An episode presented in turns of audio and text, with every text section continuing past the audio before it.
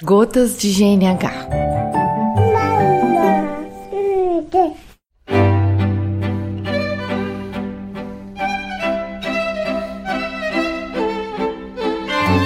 Olá, eu sou Dayana Almeida, facilitadora de aleitamento materno, e hoje eu quero falar sobre lactação induzida.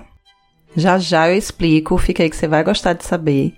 Só falando rapidinho que na última semana a gente não teve gota de GNH, porque eu estava no Congresso Brasileiro Mami Bem, em Belo Horizonte. Ok, eu sei que não justifica, mas finge que sim. É que eu achei que ia dar tempo fazer lá e não deu. Nesse congresso foi lançado o Tratado do Especialista em Cuidado Materno Infantil com enfoque em amamentação. Esse é um livro super completo, com 34 capítulos, e eu fui coautora de um deles, justamente sobre esse tema de lactação induzida. É, a Kelly Carvalho, que é consultora lá em São Paulo, foi convidada para escrever esse capítulo e ela gentilmente me convidou para escrever junto com ela. Né? Isso é algo que vai me deixar honrada assim para sempre. Mas assim, entrando no tema, o que é que é a lactação induzida? Então, indução de lactação nada mais é do que estimular a produção do leite em mulher que não esteja no pós-parto imediato, ou seja, em mulheres que não engravidaram, como o caso das mães adotivas ou uma mãe que não gestou em um casal homoafetivo ou até uma mãe que já parou de amamentar e que deseja voltar. Esse não é um assunto novo, há relatos bastante antigos na literatura, mas ultimamente tem ganhado força e é importante que todo mundo conheça sobre essa possibilidade, né? Porque assim, se o leite materno é o alimento padrão ouro para o bebê, então a todas as mulheres que desejam amamentar deve ser ofertada essa oportunidade, né, de conseguir produzir o leite, mesmo que não tenha gestado.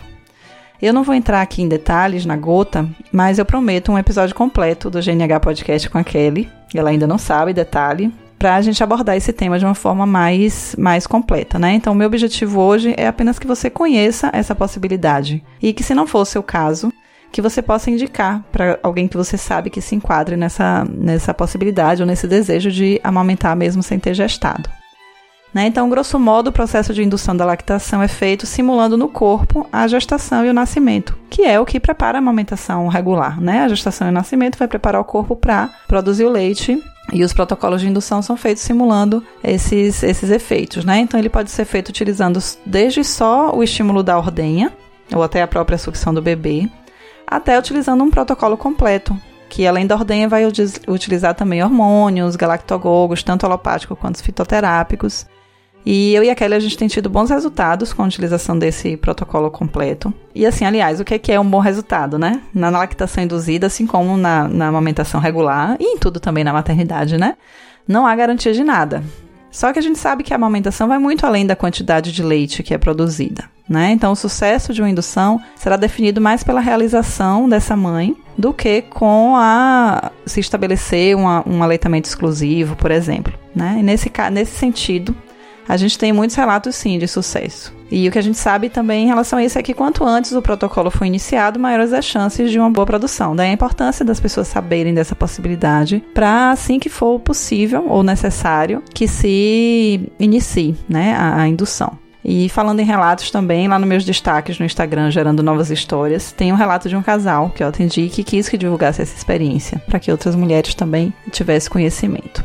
É, uma coisa importante de falar aqui é que, apesar desses protocolos estarem disponíveis na internet, tem artigos científicos, tem a descrição de um protocolo completo é, disponível, mas é fundamental o acompanhamento de profissionais. Tanto porque o uso do medicamento, né, tanto alopático quanto mesmo os fitoterápicos, podem trazer riscos em algumas circunstâncias, e isso tem que ser avaliado, né? Além de que existem especificidades em cada caso que só um profissional vai poder orientar né? Por exemplo, a operacionalização das mamadas nas duas mães, né? Composição do leite, o estímulo das mamas. Então, num casal homoafetivo, por exemplo, isso vai fazer diferença e precisa ser avaliado por um profissional. Então, procure uma consultora de amamentação. É, se essa consultora não puder prescrever medicamentos, ela vai trabalhar em conjunto com alguém da área médica, geralmente o ginecologista ou o próprio pediatra. E eu queria finalizar com a frase da Lenore, que é a criadora de um dos protocolos, e ela disse que há mais na amamentação do que o leite materno.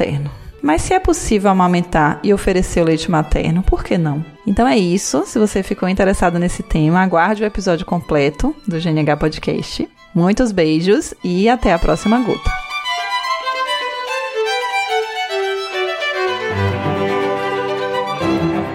Encontre o GNH Podcast no gerandonovashistórias.com ou no Facebook e Instagram, arroba Gerando Novas Histórias.